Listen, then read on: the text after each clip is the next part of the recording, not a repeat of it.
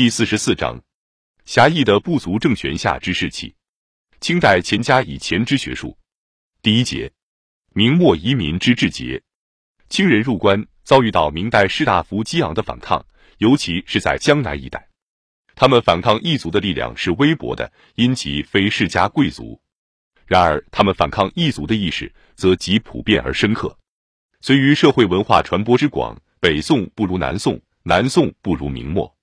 中国人的民族观念，其内里常包有极深厚的文化意义。此种观念远自春秋时代，以极鲜明。能接受中国文化的中国人，常愿一视同仁，包与为怀。故说，夷狄近于中国，则中国之；反过来说，诸夏而夷狄，则夷狄之。这是极端重视民族文化的表示。故曰：文以下变夷，未闻变于夷。记住放弃偏狭的侵略的国家主义，而采取文化的和平的世界主义，则自然可以有此态度。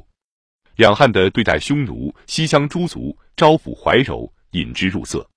南北朝时，北方士族与诸胡合作，大帅多抱有此种思想。辽、金的割据，虽则他们亦都目向汉化，然而那时中国北方社会的文化基础本已削弱，所以同化异族的能力不够深强。因此，北朝对中国史上尚有贡献，而辽、金则无。元人以武力自傲而鄙视汉化，清人则并无可恃的武力，一进中国即开科取士，公开政权，依照住中国传统政体的惯例做实际的让步。北方一部分士大夫便开始与清政权妥协，这在他们是承认一个异族君主，而交换到传统政体之存在与参政权之继续。但清士煞有手段，一面公开政权做实际的让步，一面例行剃发令，要中国士大夫内心承认一个文化的屈服，因此激起了南方的反抗。非叫中国人承认一种文化上的屈服，满清统治权亦难久存。当时南方市民拥护明政权之热心，远不如其拥护衣冠制度之甚。只要政体不变更，王室推移，无关重要。至于衣冠文物，则为民族文化之象征，不肯轻变。为南方市民临时义愤的结合，抵不住汉奸手下三十年有训练、有经验的正规军队。结果，中国市民在自身组织不健全的痛苦下屈服了。然而，大部分南方市民反抗清廷的心理却依然存在。当时，南北两方对异族统治的心理上之反应，正与他们社会经济文化之相差成正比。中国社会机构自汉武以下，不断以理想控制事实，而走上了一条路向，即以士人为中心，以农民为底层，手工业与兵士为农民之分化，而商人只成旁支。因此，社会理想除却读书做官，此种人在唐以前即为门第中之家长，宋以下则为社会大众学业上之师长，便是没事为老农，市井货值，不是一条正道。此种倾向。自宋以后更显著，宋人所讲学问与经商谋利意义极端冲突，因此好利贪财者亦胜至田产而不是货值。民族文化正统的程序者操在读书人的手里，而读书人所以能尽此职责，则因其有政治上的出路，科举仕宦，使他们的经济生活足以维持在某种水平线之上。中国社会自汉以下，宗教势力始终有限制。亦为此故。若是读书人反对科举，拒绝仕宦，与上层政权公开不合作，则失去其经济凭借，非躬耕为农，即入世经商。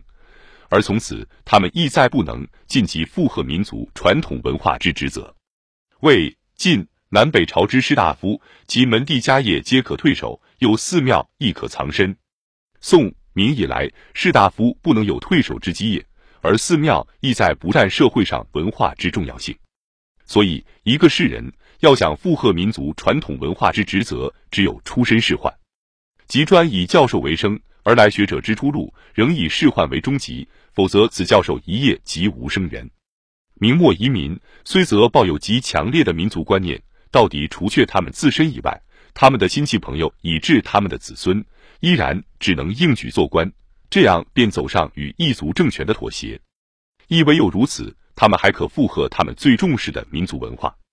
故言吴本昆山世家，然鼎革以后，家奴叛变，使其不获安居。在南北朝初唐奴隶不举盛行时，其情形便不同。又清初江南奏销案，近身无获幸免，西晋北魏互调均田，岂有此力量？这可见后代的所谓顾家与中唐以前的门第大族是以大义。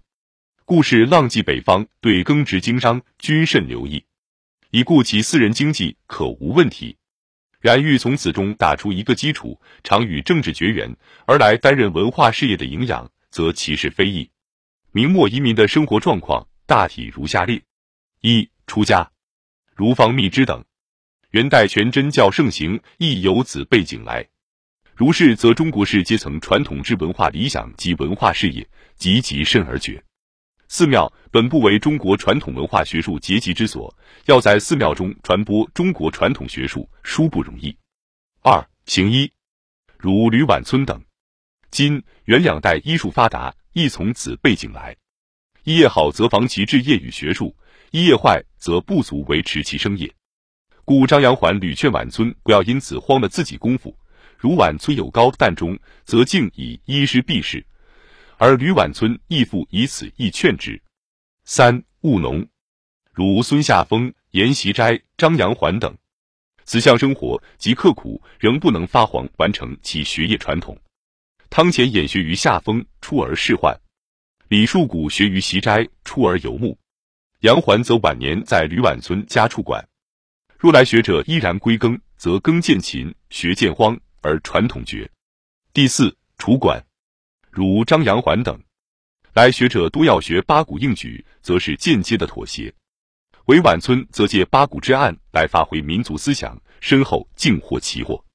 五苦饮，如徐四斋、李二曲、王传山等，此等生活以及身而止。复有避地海外，如朱顺水之至日本，文化传至一邦，自国则无影响。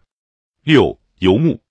如李树谷、刘继庄、顾景范等，此等虽志节皎然，然踪迹近人，过意观其入仕宦之途。七经商，如顾亭林在晋北垦牧，与宛村刻书等，此方面最少。纯粹归商，便与学术文化事业脱离。